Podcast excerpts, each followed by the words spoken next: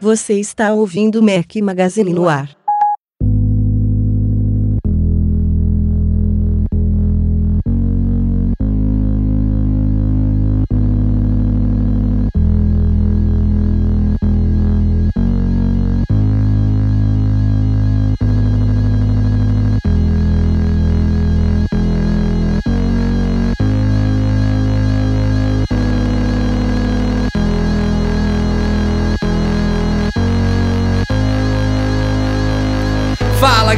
Mac Magazine, bem-vindos ao Mac Magazine no ar número 134. Hoje estamos, ao som de Dead Mouse, uma sugestão do Fábio Rodrigues. Valeu, Fábio.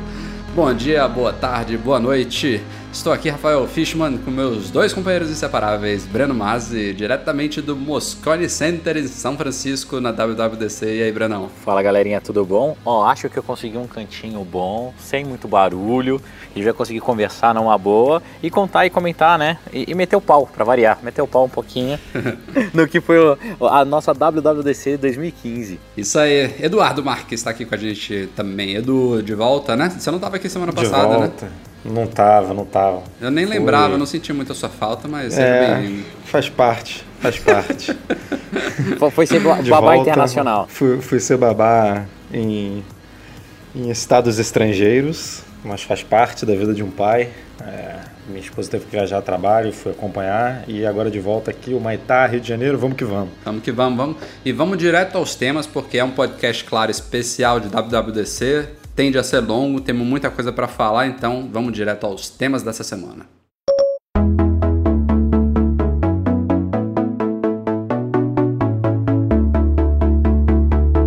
Bom, a gente tem alguns assuntos para tratar, mas a gente vai deixar esses assuntos para o final e vamos mergulhar direto na Worldwide Developers Conference 2015, a famosa WWDC. Para quem não sabe, é o evento anual da Apple para desenvolvedores e apesar de ser um evento para desenvolvedores, é um evento que traz novidades para o público como um todo. A gente vai falar de tudo que foi anunciado pela Apple na Keynote, a gente vai fazendo em tópicos aqui, um atrás do outro. Eu coloquei na pauta aqui em ordem cronológica do que foi apresentado na Keynote, mas antes da gente mergulhar nos temas em si, vamos falar um pouquinho sobre o evento. Breno, é o segundo dia, né? Para quem não sabe, a Keynote ela abre o, o evento na segunda-feira de manhã, mas a WWDC vai até sexta-feira. São inúmeros laboratórios, palestras, hands-on. O pessoal pode bater papo com mais de mil engenheiros da Apple que estão lá no Moscone Center, enfim. É, como eu falei, é o segundo dia lá em São Francisco, são o quê? Menos 5 horas, Breno? Menos 4, né? É, hoje são menos 4, quer ver? Ó, agora são 6 e 7 aqui, aí são... É, então menos 4 mesmo, são 10 e 10 7, 7 aqui. exato. Eu nem fiz a conta, mas eu chutei. eu, eu, eu colei no meu Apple Watch aqui. Bom, é o segundo dia, mas diga aí, já, já, já dá para ter uma ideia, né, Breno? Como é que tá esse, esse, esse ano? Tem alguma coisa de diferente do ano passado? Tá organizado? Tá bacana os conteúdos? Diga aí. Cara, tem assim, a, a estrutura do evento tá diferente do ano passado.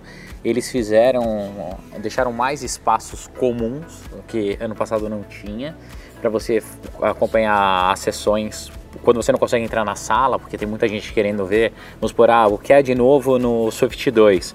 O, um dos lugares que se chama Presídio estava lotado, então tem umas televisões, uns telões tal, para você acompanhar do lado de fora, então ficou mais ambiente comum. É, esse ano me deu a impressão de ter mais mesa, mais espaço para labs do que o ano passado. Tá mais fácil de você conseguir marcar os labs até. É, ano passado eu sofri pra caramba para conseguir marcar um lab de design. É, tipo, tentava chegar todo dia, tinha que acordar às seis e meia, pegar fila para conseguir. Esse ano eu já consegui fazer dois labs legais, rápidos, que eu precisava resolver.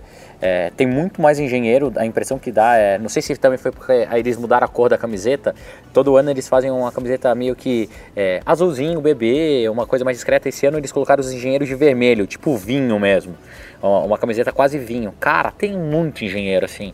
Você vê eles andando no meio da galera, muito, muito. E outra coisa que eu achei muito legal, eles são mais proativos. Eu, um exemplo foi que eu tava indo. Olha o joguinho que entendeu, hein? Que... é, eles estão. Eles estão. Assim, você tá andando, cara, no Moscone, ele pergunta: e aí, tudo bom? Você precisa de alguma coisa? Você quer que eu te ajude? Você tem alguma dúvida? Cara, achei isso fantástico, coisa que não acontecia, que eles ficavam antigamente meio que num cercadinho, você tinha que ir até a portinha para falar. Agora eles ficam andando e é bom que você faz um monte de contato. Eu falei mesmo com uns 10 ou 12 engenheiros já diferentes. É, tá super legal. A, a galera que tá esse ano também é, tá ah, super empolgada, porque o keynote para os desenvolvedores foi um keynote, eu posso dar uma nota aí 7,5, quase 8, foi um keynote legal e tá todo mundo empolgado, cara. E, e, o mais legal, eu que participo sempre dos dois eventos, é ver a diferença nítida do, do evento do, do Google, que é um evento showman, o caramba, que depois a gente vai até comentar ali a entradinha, para o evento da Apple, que é uma conferência realmente pensando em desenvolver, aprender, ensinar os caras. É, é, é, muito mais técnica mesmo, assim, não tem a parte. O glamour do evento não tem, não tem. Tanto é que não tem decoração dentro, não tem aqueles espaços maravilhosos que o Google faz, não tem nada disso. São salas comuns, cadeira, keynote. E é no mesmo lugar, né, Breno? E nego falando. Né? É, é o mesmo lugar. E, e nego falando lá. Então, o que está me deixando abismado assim é a quantidade de pessoas, né? Todos os anos parece que aumenta sempre um pouquinho. Eu sei que eles trabalham com o mesmo, o mesmo número de credenciais, mas eu acho que esse negócio do sorteio está trazendo gente mais interessada. É, ou eles devem fazer alguma coisa, mas nos anos anteriores era nítido que você via assim: primeiro dia era super cheio por causa do keynote, segundo já tava meia bomba, no terceiro não tinha quase ninguém. Nesse segundo dia, cara, tava lotado, lotado, lotado, lotado. Eu tô, tô bem Tem feliz. Muito conteúdo assim. também, né? É, Agora, cara, conteúdo pra Dedel. É. São três plataformas né, diferentes, enfim. É, ó, é, realmente está mudando muito o cenário. Só para vocês terem uma ideia, hoje minha agenda ela ficou lotada todos os horários. Ó, eu vi ó, o meu primeiro keynote começou às nove depois eu vi um às 10, depois um às 11, daí eu tive o horário do almoço liberado, vi outro às duas e meia, outro às, às quatro e meia, agora, antes de, começar aqui, mais um, das 5 até agora, e tô perdendo um para poder gravar o, o, podcast com vocês, cara. Mas assim, tá, tá muito legal, muito legal. É, o, e geralmente quando são nas salas maiores, né, onde você tem o speaker uh, mais legal, o cara falando mais empolgado, igual foi do Watch, uh, do Watch Kit 2.0 agora, porra, eu, eu tô gostando. Assim, tá uma WWDC legal e também um ponto para os gordinhos, né? Como eu, que eu sou gordo, a comida da WWDC esse ano melhorou. Que tava, cara, ano passado tava foda, cara, esse ano melhorou. E os, e os brindezinhos? A gente mostrou no site a jaqueta, né? Que é bem parecida com a do ano passado, a jaqueta preta com escrito WWDC na, 15 eh, na frente e o número 15 grande atrás. Isso. Eles usaram a fonte São Francisco, né? Uhum. Que está em todos os sistemas é padrão. agora. E botaram na etiquetinha lá um, Uma brincadeira, easter egg lá com a, com a Swift, né? É, cara, a jaqueta parece de melhor qualidade do que a do ano passado, ela é mais quente até. Esse ano, como tá um ano quente também, a gente quase não usa, porque é só quando acorda para chegar até o Moscone, mas lá dentro fica sem. E o que a Apple dá é isso, e só. Você paga 1.599 dólares por causa do conteúdo mesmo e não por causa dos brindes. Então você ganha a camisetinha, a, o casaquinho e fique feliz por isso. Não tem aquela distribuição de hardware que nem o Google não, não faz tem. de vez em é, quando. Isso né? daí, você é- ganha um. Isso já é uma primeira crítica que eu. O Google deu alguma coisa esse ano? Ah, o Google deu, deu o Nexus 9. Tudo bem que ninguém quer, mas ele deu o Nexus 9. Eu particularmente achei legal pra caramba o tablet. Nunca tinha usado é, um tablet KitKat, eu tinha usado lá um da Motorola, o Shon, Shun, Shon, não lembro o nome, há um tempo atrás tinha achado bem ruim. Esse achei bem legal, cara, bem legal. A interface, tudo que é nativo do, do Google funciona lindamente bem. Uma coisa que os desenvolvedores reclamaram, e eu concordo com eles, que o Google faz muito bem, a Apple podia ter adotado, é a distribuição, pelo menos, de hardware de desenvolvimento. É, exemplo, a Apple Watch tinha muito, muito, muito, muito desenvolvedor sem o Apple Watch. É, a grande maioria não tem Apple Watch ainda. E, e, e o que a gente estava conversando e eles estavam uh, falando é, pô, a Apple podia dar um hardware de desenvolvimento para a gente, não precisava ter pulseira, não precisava ser acabado nada, um hardware para a gente conseguir fazer as nossas aplicações, para testar tudo. Então, isso eu acho que a Apple poderia ter pensado, né? Ou então, vende lá qual que é o modelo que está encalhado, apesar que não deve ter modelo encalhado, mas, ah, 38 rosa ou branco, ou azul ou limão. Pô, os caras podiam comprar isso e retirar lá na, no Google, no, na WWDC. Mas É. não tem. Mas fica de sugestão aí. Bom, falando da Keynote de uma forma geral, é, a Apple ela costuma ser muito pontual primeiro na- nas Keynotes, né? Começa normalmente às 10 da manhã, horário local de São Francisco, às vezes, a depender do, da época do ano, é às duas, às vezes às três da tarde em Brasília. E as Keynotes duram uma hora e meia, estourando duas horas. Dessa vez ela chegou quase duas horas e meia de Keynote, foi um pouco cansativo.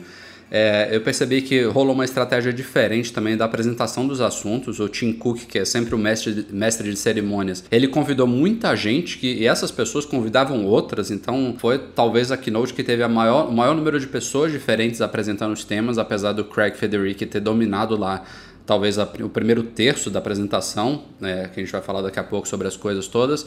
E também tiveram participações de duas mulheres. Na verdade, tirando, por exemplo, a, a, Christie lá, aquela atleta modelo que teve na penúltima keynote, é, essas são praticamente, eu acho que as duas primeiras mulheres que são, assim, de fato executivas, Executivas. da Apple a, discurs, a discursar em keynotes. Então, é, o Tim Cook ele já tinha dado uma entrevista no mesmo dia, é, cedo, falando disso, esperem mulheres, até deu a entender que a Angela Arendt, lá, que é a chefona de lojas, estaria na keynote, mas não foi nem ela, foram duas mulheres, uma chamada Jennifer Bailey, que é a vice-presidente, se eu não me engano, do Apple Pay lá, de Exato. negócios da Apple, e a outra foi a Susan Prescott, que é, ela demonstrou o aplicativo News, que a gente vai falar também daqui a pouquinho sobre essas novidades todas.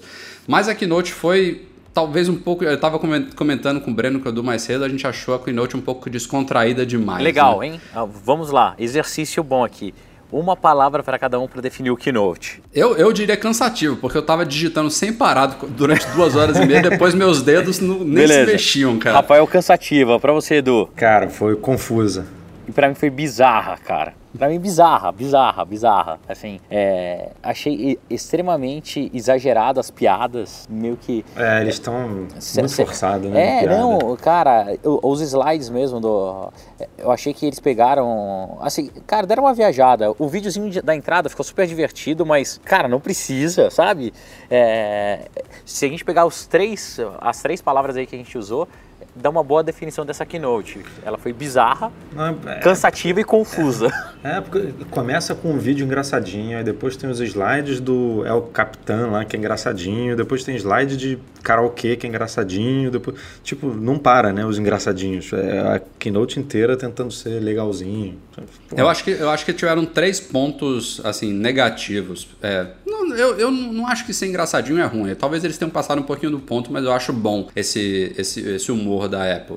não, mas o uma Ed piada Kill... outra vai, mas tentar É. ficar fazendo piada o tempo todo. O Ed Kill, eu acho que ele exagerou. Primeiro, ele estava no meio da apresentação dele e desejou feliz aniversário pro Phil Schiller. Ele poderia ter feito isso no comecinho ou no final da, da, da, da, da fala dele. Depois ele fez aquela dancinha que já virou gif, claro, no meio da apresentação.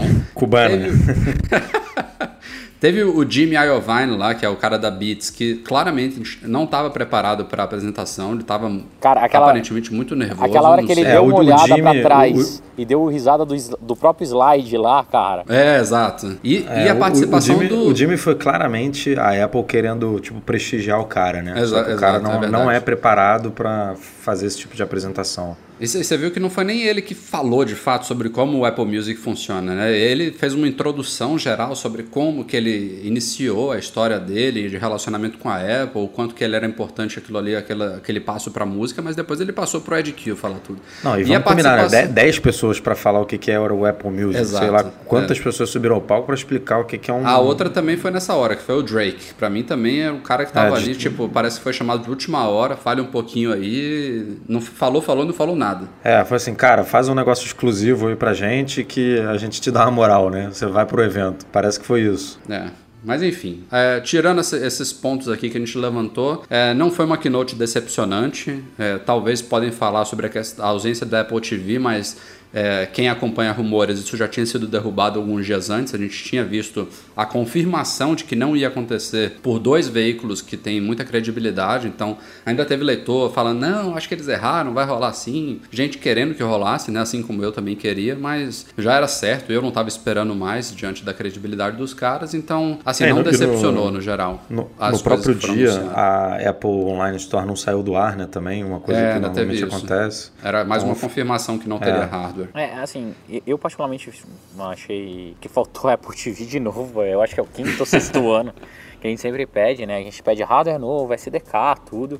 É uma coisa que os desenvolvedores pedem muito, então dá pra, pra Apple perceber como é importante essa plataforma pra gente.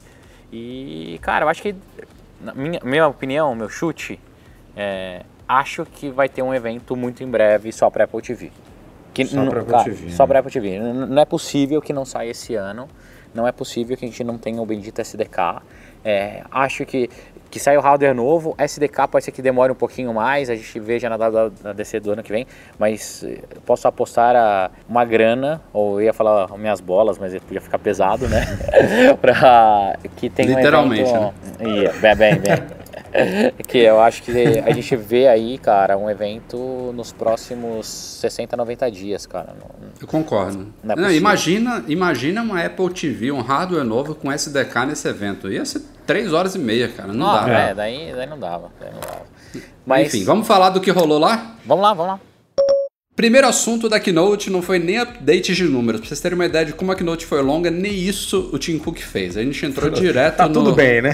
tá, é, tá tudo bem. Essa parte foi até legal, esse bom modelo. Ó, nossos números estão ótimos. é, essa piada foi legal. Foi. Uh, entramos no novo OS 10, o novo sistema operacional para Macs. A gente já sabia que seria 10.11. Só aí já começa a confusão nessa numeração da Apple, que ela tá mantendo o 10 possivelmente porque é OS 10, né? Tem muita gente que fala que é OS X, mas o X é 10 em romanos. E aí veio o tal do nome, que é super polêmico porque não soa talvez muito bem em português, não sei o que, que o pessoal lá fora tá achando, mas é o Capitan que é, uma, é um morro, uma montanha lá de Yosemite. Então, o Craig Federici, como, quando falou do nome, ele explicou que eles, na hora que estavam definindo o nome, que eles quiseram ficar onde eles estavam, meio que, meio que para dizer é uma evolução do que vocês já tinham. E realmente é, né? É, é tipo o, o Leopard e o Snow Leopard, né? Tipo, é a mesma Isso. coisa. Exato. Só que, Só que ele usou até um pouquinho line, diferente. É, ele é. usou lá uns argumentos que é com uma maior resistência, uma melhor fundação. É tipo, ó, a gente fez tudo que que dava para fazer aqui por baixo para deixar isso mais sólido, mais resistente, mais forte, para daí lançar, tá? Então, ficou é. ficou a mesma vamos, coisa. Vamos chamar ele de El Cap, que fica mais fácil. Nada, puta nome engraçado. El Capitão. é, bom, é, é, é, um sistema que realmente vem nesse estilo de Snow Leopard e Mountain Lion, né? Dois sistemas é, é, como se a Apple trouxesse grandes novidades de dois em dois anos e no, no ano intermediário ela polisse aquilo ali. Eu, eu acho que é uma estratégia, continuo achando que é uma estratégia desnecessária. Para mim, não, não haveria necessidade de uma nova atualização grande todos os anos, apesar de eu adorar novidades, mas vamos, vamos que vamos, né? Uh, o El Capitan ele vai vir realmente para aprimorar boa parte do Yosemite. Visualmente eles são muito parecidos, tirando a troca da fonte que era esperada pela São Francisco lá do Watch, que agora está no iOS 9, está no Apple Watch e também no, nos Macs está chegando aí. Uh, ele tem algumas novidades bacaninhas. É, não chegou, por exemplo, não sei se vocês, vocês pararam para pensar, a Siri, que eu achava que era certo para esse sistema, ela não está é, ali. Bem lembrado. Não, não chegou central de controle, que também falavam que ia estar tá ali, mais um recurso vindo do iOS, enfim.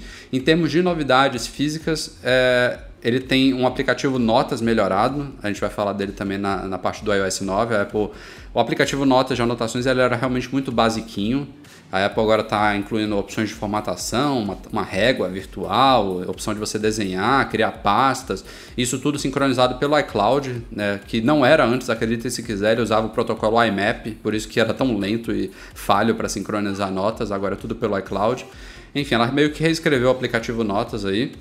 É, os mapas têm aquela questão das rotas de transporte público que pouquíssimas cidades nos Estados Unidos, Londres, algumas na China, é, coisa longe para a gente. que mais? Vamos, vamos me ajudando aí as novidades. Tem aprimoramentos em performance, né, que ela fala. Tem o Metal, que é aquela engine gráfica que já existia no iOS, que está sendo levada agora para o Mac, que deve tornar o processamento gráfico mais suave, mais poderoso, tanto para aplicativos complexos quanto para jogos também.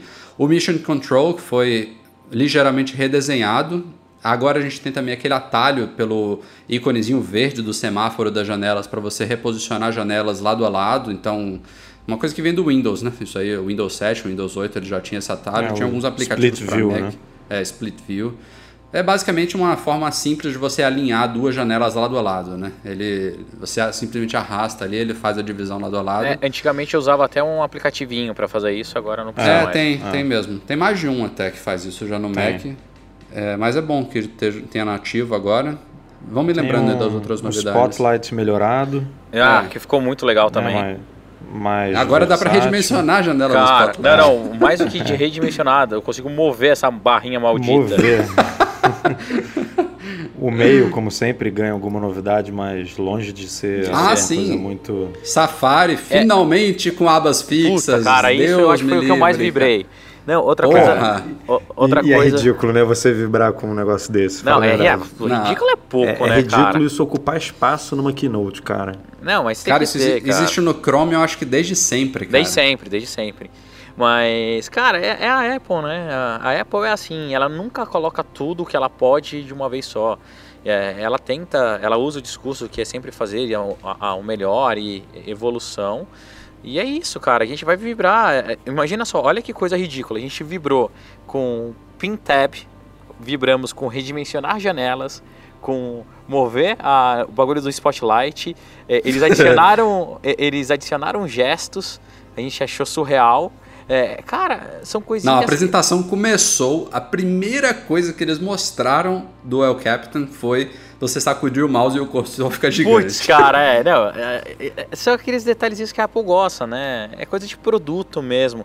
Cada vez ó, me deixa mais nítido que a Apple ela faz realmente coisas assim pensando no detalhe. Imagina o tempo que o cara não ficou para desenvolver essa chacoalhada, o tamanho da, a- da flecha. Eu imagino sério, seriamente, três, três caras de produto olhando aquela, aquela seta assim, não, não, não. Cara, diminui 8%. É, aquele, aquele preto, deixa ele meio transparente mais 15%. Certeza, cara, certeza. Essas coisas da Apple, entendeu? Ah, não, a aceleração dele tá muito rápida, o, o tempo de, de volta tá, tá devagar. É, é isso que eles gostam, cara. E os usuários ficam satisfeitos. Eu, vocês já instalaram ele? Vocês já, já tiveram coragem ou não? Eu tenho que Não, responder? ainda não. Cara, por Não, incrível... eu vou instalar. Ó, eu eu vou instalar, mas numa pareça- partição, numa partição nova, né? Enfim, não vou instalar por cima do meu sistema atual que eu trabalho. Entendi. Ó, por incrível que não- pareça... Enfim, semana que vem a gente faz isso. é a melhor compilação OS que eu já instalei. Tá Olha. muito legal. Tá muito legal. De verdade. Mas é isso, né? É, é uma, é, é muita evolução, né, Breno? Então é mais simples de Não, você tudo acertar. bem, mas Edu, Tem sempre. poucas mudanças, assim, radicais. Hum, mas sempre dava merda. Assim, dessa vez me surpreendeu mesmo. O primeiro boot eu falei, ih, fudeu, negão. Tudo ferrado. Olha, lento pra caramba tal. Depois eu dei mais um boot. Tá muito bom. Muito bom mesmo. Tô gostando. É, e só lembrando pro pessoal, é, um- os sistemas, tanto o El Capitan quanto o iOS 9, eles estão. E o WatchOS 2, né? Tô esquecendo agora, são três plataformas. Eles entraram em beta agora e devem ficar em beta do- por pelo menos dois ou três meses, é a tradição. A gente espera que os sistemas todos sejam lançados por volta de setembro. Então, é, a Apple começa a fase beta agora com desenvolvedores. Pro OS 10.11 e o iOS 9 em julho ela prometeu beta público, então quem não for desenvolvedor vai poder ajudar também nos testes, mas ainda vai ser fase beta, né? Então esperem problemas, bugs, instabilidade e tudo mais. E para o grande público, daqui uns dois ou três meses, por volta de setembro, ele vai ser lançado. Mas eu acho que é basicamente isso sobre o Captain, né? Nada Cara, de. É, nada de Teve surreal. o utilitário de disco, foi redesenhado É, finalmente. f- ficou- ficou um aplicativo bonitinho. que era idêntico, acho que desde o macOS 10.1, sei lá. É porque eu acho que Ah, a quase ninguém da usa, morte né? foi redesenhada. É, enfim. A gente publicou um, um artigo hoje, né, Rafa? Com as primeiras leva aí de screenshot, dá pra ver bastante coisa que mudou. Quem Exatamente. tiver interessado aí, só visitar lá o site, procurar que tem bastante coisa. É, e, e agora, falando sério, vocês não gostaram do nome? Cara, Cara, eu achei indiferente pra mim, assim. Cara, não- é, não é- é a muito Apple legal, querendo, nem, é, é a nem- Apple nem querendo ser engraçadalha, cara. El Capitão. Eu concordo com o Edu. Pra mim, foda-se o nome, sabe? Não faz diferença nenhuma. Cara, Pra vai- mim, o que me incomoda, o que me incomoda, é que o nego vai me. Alguns vão me xingar, eu já falei isso pro Rafa algumas vezes. é, eu não entendo mais porque que é OS 10. E Ainda mais agora com o Watch OS. Pra mim, a Apple tinha que voltar pra Mac OS. Tipo, Mac OS, iOS e Watch OS. Mas, enfim, é detalhe. É. É, besteira. É, o OS outra- 10 não faz sentido nenhum, assim. Uma coisa o que eu OS ia até 10 é o sistema de vocês. quê? É, pode ser sistema de qualquer coisa, né? Não de Mac. É, então, é. outra coisa que eu até perguntar para vocês. É, ano que vem, iOS vai ser o quê? 10? É. É, 10. Um zero, não X. Quer dizer, não sei, a Apple adora botar X em tudo, né? É, daí vai Final virar... Cut, não, X. É, é, isso que eu quero saber. Vai, daí vai ser X. iOS X ou iOS 10 mesmo, numeral? Eu, eu acho que vai ser o numeral mesmo, mas realmente agora fica difícil de prever. Entendeu? Vocês falaram. É, uma baguncinha. Mas do El Capitano foi bota... isso, cara. Ah, uma coisa também a gente tem que lembrar, cara, como a internet do Moscone é boa, cara. Coisa linda de Deus. Eu, eu baixei o um negócio em 3 segundos e meio, cara. Você pluga o cabo, aperta, vem, assim. Não, é, é mágico. Não, não dá para entender como eles fazem tão rápido. Nem se eu jogasse de Mac para Mac com Thunderbolt vinha tão rápido, cara. Segundo ponto, como eu falei aqui na ordem de cronologia da Keynote, não tem muita coisa para a gente falar aqui, isso vai ser mais rapidinho, que foram as novidades do Apple Pay. A Apple anunciou a primeira expansão internacional do Apple Pay, ele vai chegar em breve ao Reino Unido. É, já anunciou lá que vai ter uma série de parcerias com bancos, com não sei quantas mil varejistas, enfim, todo aquele terreno preparado para a chegada do sistema de pagamentos da Apple. É, parece que só tem um dos grandes bancos que ainda não firmou acordo com ela, que foi o Barclays. É, mas enfim, a, tem até o transporte público de Londres lá já tá, já vai aceitar o Apple Pay, tem o terreno está todo preparado para a primeira expansão internacional e a gente vê com esses detalhes de acordos com bancos e com varejistas que é realmente um trabalho árduo, né? A Apple vai da, daqui para o Apple Pay chegar, sei lá, 10, 20 países diferentes é muito trabalho pela frente, mas certamente interessa muito a ela porque é um recurso que interessa muita gente, né? Primeiro, e depois a Apple ganha aquela mínima porcentagem lá por todas as transações feitas pela Apple Pay, então é, tende a quanto mais quanto maior o alcance dele no mundo, mais aumentar a pilha de dinheiro da Apple, mas, e ainda vender mais iPhones, né? E mais watches que, que são usados para para fazer os pagamentos por ele. Mas teve outra novidade geral que foi a adição de cartões de lojas, né? cartões de parceiras da Apple. Então, aqueles cartões de pontos, de milhas, de recompensas, programa de fidelidade e tudo mais que várias lojas têm. Nos Estados Unidos é cheio disso. Você entra em Walgreens, tem aqueles vários cartões lá de, de programas de afiliados e fidelidade. É, esses cartões agora vão ser também aos poucos adicionados ao Apple Pay e quando você tiver em alguma dessas lojas você vai poder usar o seu cartão e acumular pontos por ele. Era uma coisa que faltava, já estava nos rumores aí que a Apple adicionaria alguma coisa desse tipo, ela confirmou na Keynote também. Mais do que isso, Rafa, ele faz isso automaticamente, cara. Então, se você for fazer um pagamento, vamos supor, no Walgreens da vida, e, e abrir o Apple Pay, ele já identifica lá por geofence. Onde você tá, né? Isso, é por geofence você paga e ele acredita. Então, é um negócio super legal pro americano, eles têm essa cultura de rewards e, e desconto, cuponagem muito forte. Então, é capaz de vir coisas de cupom aí pela frente também. Eu particularmente achei a mudança de nome de Passbook para Wallet legal, só não gostei do ícone, daí é gosto pessoal, achei que o ícone a gente regrediu um pouquinho ali, tava achei mais feinho, mas é uma funcionalidade legal, assim, é, ver que eles expandiram para um outro país e o que mais me chamou a atenção, que eu mais curti no, lá no, na Inglaterra, em Londres, é que você vai conseguir usar o seu Apple Pay, né, vai usar o seu celular para metrô e ônibus, para transporte público. Você vai parar de andar lá com aquele cartãozinho e vai andar só com o telefone. Pô, isso é muito 10, muito 10. Hoje eu fui, eu fui na farmácia comprar remédio aqui nos Estados Unidos, porque eu tô com dor de ouvido para variar, tô numa semana meio zicada. É, cara, paguei com o Apple Pay com relógio, é muito, é muito, é muito legal, velho. É muito top. Você chega, só encosta, paga, sai andando, não, não assina nada, é muito mais seguro.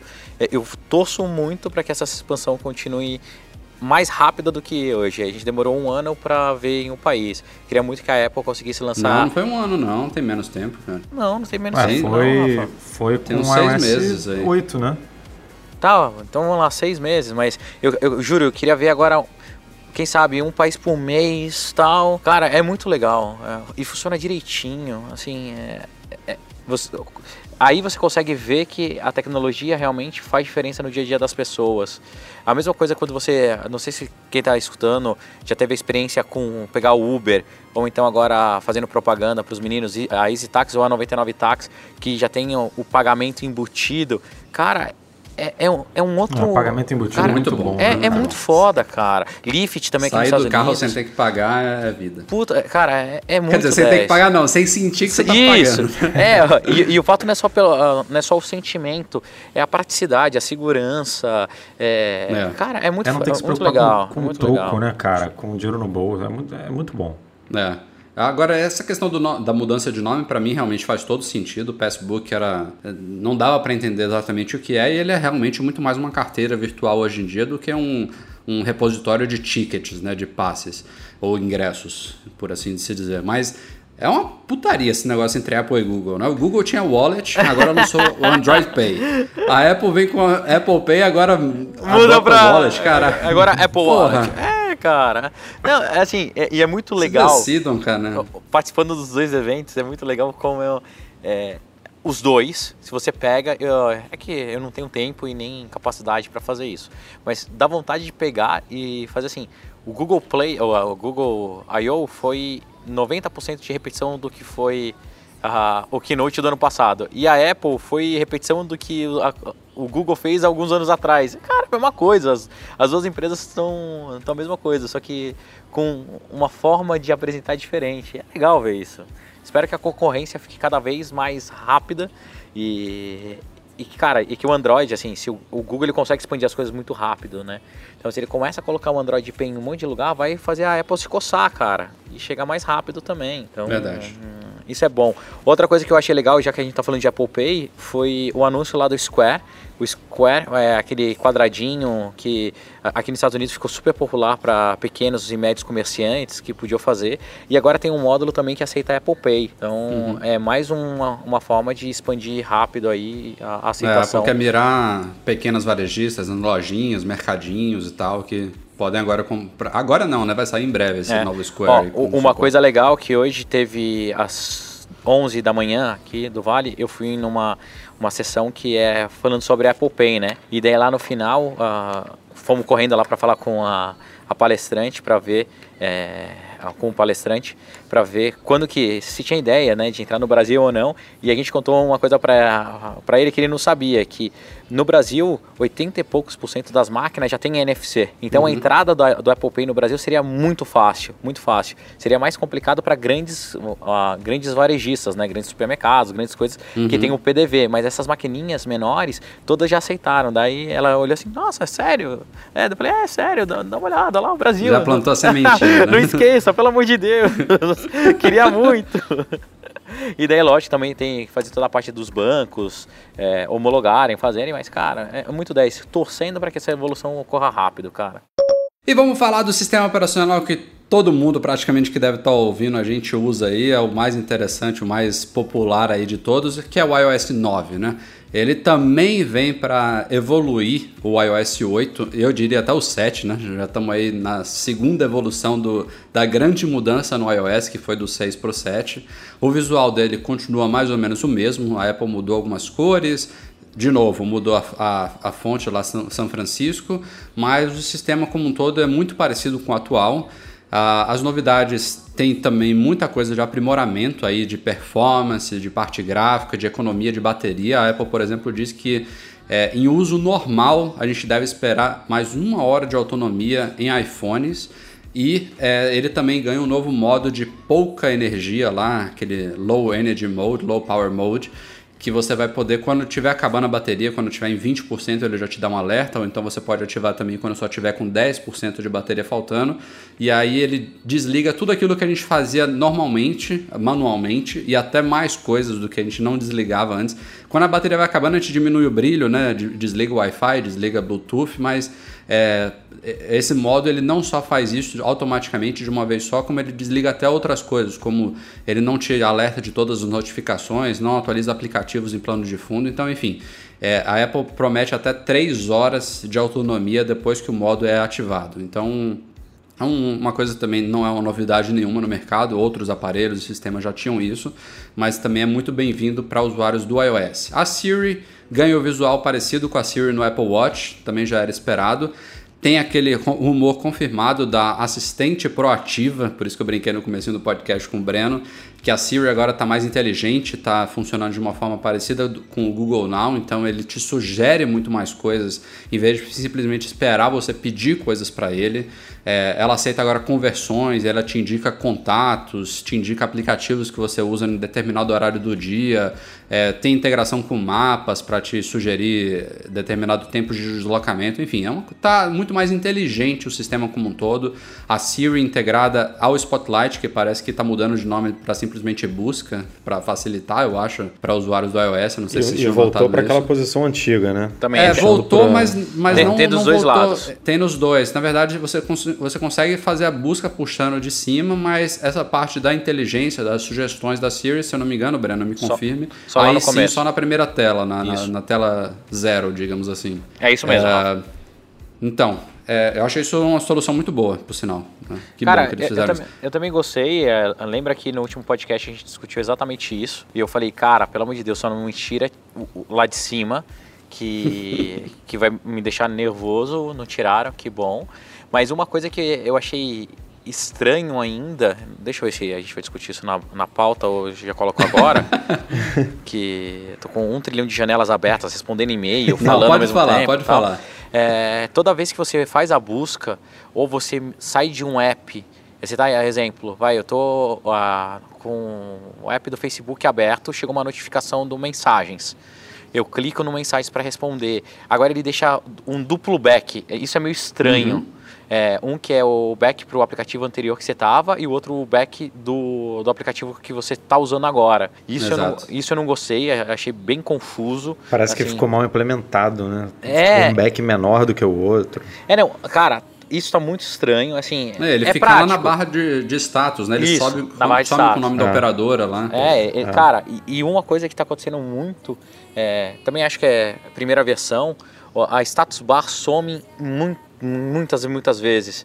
Então tem vários aplicativos que quando você tem esse back automático, fudeu, acabou, você não consegue ver horário, não consegue ver bateria, não consegue... É, mas deve ser por isso, porque como mexe na status bar, deve ter algum bug Isso, ainda né, é. rolando aí com. Então, desenvolvedores fiquem atentos que talvez a gente tenha mais problemas do que um simples update. Você vai ter que dar uma olhada no seu app. Mas. Bom, achei interessantíssimo o peso que a Apple deu pro iPad. A gente está acompanhando já tem um bom tempo aí a- uma queda nas vendas de iPads, apesar de continuarem gigantescas, né? milhões e milhões de iPads vendidos todos os trimestres, mas eles estão caindo e a Apple investiu bastante na, na, na produtividade que o, o iOS oferece para iPads e eu acho que também já preparou terreno para o iPad maior que vem aí. É, a, ma- a maioria das novidades é só pro. A maioria não. O, o grande recurso é pro iPad Air 2, que é o que tem 2 GB de RAM, tem o processador A8 e tudo mais. É, é A8 ou A9? E Já me aí, perdi, e né? aí que você vê que a Apple deu um tiro no pé por não ter atualizado o Mini 3, né, direito, por ter Mas, cara, a tela menor também ia prejudicar um pouquinho nessa experiência, Ah, você não mas, acha? mas roda- rodaria. Tanto que ela botou o- posso o- botar- posso botar um rumor outras forte coisas aí? no Mini. Pera, Deixa eu explicar o que é, né, gente? Peraí. O iPad finalmente, depois de anos de especulações, depois de Android já fazer isso, depois de Windows já fazer isso, Surface, enfim, agora vai permitir aplicativos rodarem lado a lado. É como eu falei, esse, essa execução de fato de aplicativos lado a lado é só para o iPad Air 2. Você pode redimensionar, inclusive a janela, deixar um menor do que o outro ou meio a meio, mas tem um recurso que vai estar disponível em vários iPads, que é o slide over, que é você puxar um aplicativozinho da direita para a esquerda, ele roda em cima do aplicativo atual. Então você pode fazer rápidas consultas ali e depois fecha e continua com o aplicativo que você está em tela cheia. É, tem também o Picture in Picture, que eu achei super legal. Então você vai poder, em aplicativos que já suportam isso, é, colocar um videozinho ou até a ligação em FaceTime também para rodar numa janelinha flutuante que você pode reposicionar e redimensionar sobre outros aplicativos. Também é uma, uma coisa muito bem-vinda. Mas diga lá, Breno, o que, que você achou disso? Cara, eu achei legal. Edu, vou colocar um rumor forte aqui na mesa, tá? Eu acho que a gente nunca vai ver isso rodando no Mini. E a gente só vai ver rodando isso no iPad normal e no iPad Pro que vai sair. É, pode ser. Tá? Assim, Eu acho que, eu acho que 7,9 é uma tela que suportaria isso numa boa, mas. Então, a- acho que a gente não, pouco provável vai ver isso em iPhones, é, iPhone Ah, é, Plus iPhone eu concordo. e iPad iPhone Mini. não- Então, isso vai ficar mesmo para iPad, talvez o iPad novo. É, eu Mas, também aposto mais ou menos nisso. Também gostei das melhorias no teclado, né? Primeiro, puta, é, finalmente cara, de novo a Apple corrigiu o shift, né? É confuso. O negócio que Você você, achou, coloca lá, os dois dedinhos, cara, confuso. Ah, não, tá. Vamos, vamos falar das novidades. Primeiro, a Apple corrigiu a merda do Shift, né? É. Agora ela finalmente deixa as, as letras menores quando o Shift não tá ativo e, e troca para letras maiúsculas quando ele tá ativo. E ele Isso que o Breno comemorar isso, né? Falou. Porra. É, é tipo, É. poderia vir num 0.1, né? Exato, Qualquer é. atualização. Não, vem no 9, tipo, ah, coisa nova. Isso, isso que o Breno comentou é que agora você pode. É dois dedos, né? Ou é- são Dois três? dedos, São dois, dois né? dedos. Então você pode usar dois dedos sobre as letras do teclado mesmo, sobre o teclado, para você mover o cursor e fazer seleções e tudo mais. É uma nova forma de interação, assim, não. Ninguém precisa nem saber que isso existe para usar o iPad, né? Então você pode continuar fazendo como você fazia hoje, é uma coisa Mas, extra. mas né? eu, eu fiquei, eu fiquei na dúvida sobre uma coisa nesse recurso. Qual é a diferença de implementação de só mudar o cursor e de selecionar? Tipo, Acho que dá dois toques Isso. para você selecionar. dá, dá dois toques, mas quando você tira o dedo. Cara, isso do- funciona também no iPhone, tá? Funciona em qualquer teclado. Mas, é, Ah, que é, legal. mas, quando você, mas quando você tira os dois dedos da tela, o teclado não volta ao normal? Ah, deve ser muito rápido, né, Edu? Ó, ó, vou- lá, estou aqui no Notas agora, olha lá, é, real time, real time. tô lá escrevendo, Bom, enquanto, enquanto você vai. Não, vai, vai, diga. é, tô, tô escrevendo aqui Edu Lindinho, que eu não posso mais brincar porque ficam bravos. Oi, Edu. Na, na hora que você coloca dois dedos, Ele já some as letras. ele já some as letras, você, daí ele já fica pré-selecionado, daí você arrasta até onde você quer, solta, ele... ele... Então, mas e se eu não quiser selecionar? Se eu só quiser reposicionar o cursor? Então, Aí eu acho que você não lá, segura, daí você, você, só não é por, por ali, daí você vai lá, reposiciona, depois você dá dois taps pra fazer é, localização, entendeu? Edu, vai ter que usar pra entender. Assim, cara. Edu, é Edu, difícil de explicar. só, só pra te explicar como funciona. Na Porque que lá você- na Keynote o Craig, ele tipo, né, ele ficava passeando pelo texto. Ah, não, eu só agora eu quero ir pro primeiro parágrafo. Agora eu quero selecionar uma palavra. Agora eu quero selecionar o parágrafo inteiro. É, ele deve saber usar melhor do que eu, cara. Então, Será? o cara, o cara treinou horas ali, né, só pra fazer essa demonstração ali no palco. eu tô com bastante texto agora, deixa eu ver se agora eu consigo fazer isso. Não, não tô conseguindo fazer uma porra nenhuma. Agora o teclado nem Tá. sumir no som. Bom, outra novidade é, um, é uma melhor, o melhor aproveitamento daquela barra de QuickType, né? Que até o Cara, momento. cê- ó, depois que ele tá. Calma aí, agora, agora, agora aprendi. Depois que você dá. Do... Nossa, agora fudeu tudo. Mundo. meu Deus, perdi meu texto. Caralho. Caralho, minha nota. Volta a nota, volta. Cara, tá uma zona. Ele parece um mouse. É como se fosse um mouse. Que daí ele vira o teclado e você fica com o dedo só passeando pra cima e pra baixo. Que desespero. Sai daqui, iPhone, sai. O Rafael vai morrer, cara. Caramba, cara. Olha lá, ih, ih, ó, ó, ó. Agora vai- vou Para, contar no, no final do podcast a solução Para, do, do Rafa. Vai, vamos seguir. Cara. Fala aí, Edu. Fala aí do QuickType. Fala, Eduardo. Eu não consigo parar de rir. Espero que os patrões estejam gostando, cara. Tá, vou explicar. A Apple respirar aproveitou melhor a, a barrinha de QuickType lá, que é aquela, aquela coisa que veio no iOS 8, né? Que são aquelas três palavras preditivas que facilitam a digitação. Então, no iPad, especialmente, agora dos lados das palavras, a gente tem botões de formatação que, inclusive, vão poder ser personalizados por desenvolvedores. Então, tem copy and paste ali, tem. Me diz aí, Breno, o que mais que tem? Copy, paste, tem negrito, funções de formatação um de de coisa, texto, né? negrito, enfim, itálico. Enfim, aquilo ali vai poder ser bem personalizado pelos desenvolvedores, é muito bem-vindo mesmo, um aproveitamento legal do, da- do espaço que tinha ali, que estava desperdiçado, sem dúvida nenhuma. Ai, que mais? Que mais de novidade, novidades do iOS 9? Hum, a- agora quando você vai fazer switch de aplicativos, quando você aperta duas vezes o home button, mudou. Ficou bem mais bonito Sim. o visual. Ficou bem mais legal. Exatamente. Não tem mais aqueles recentes em cima, né? Que Não, Isso não tem. ficou na, na, aquele na Siri, né? É. Ah, Ficou mais bonitinho. Que mais? A gente teve eh, o update da, da Siri, né? Então ela tá mais bonitinha também. Tem os novos wa- wallpapers que eu particularmente não gostei, mas tá aqui. né? A gente tem o novo ícone do Wallet. A gente tem aquele íconezinho novo também do iCloud, para quem quiser deixar na, no Ah, aplicativo. sim, vamos falar disso, né? A Apple está incluindo com o iOS 9 um novo aplicativo também muito aguardado, que é o aplicativo do iCloud Drive, que é basicamente um Finder, né, pro, pro iOS, um Finder da nuvem. É onde você pode gerenciar todos os seus documentos de todos os aplicativos, todos os arquivos que estão armazenados no iCloud, criar pastas, mover, apagar, enfim.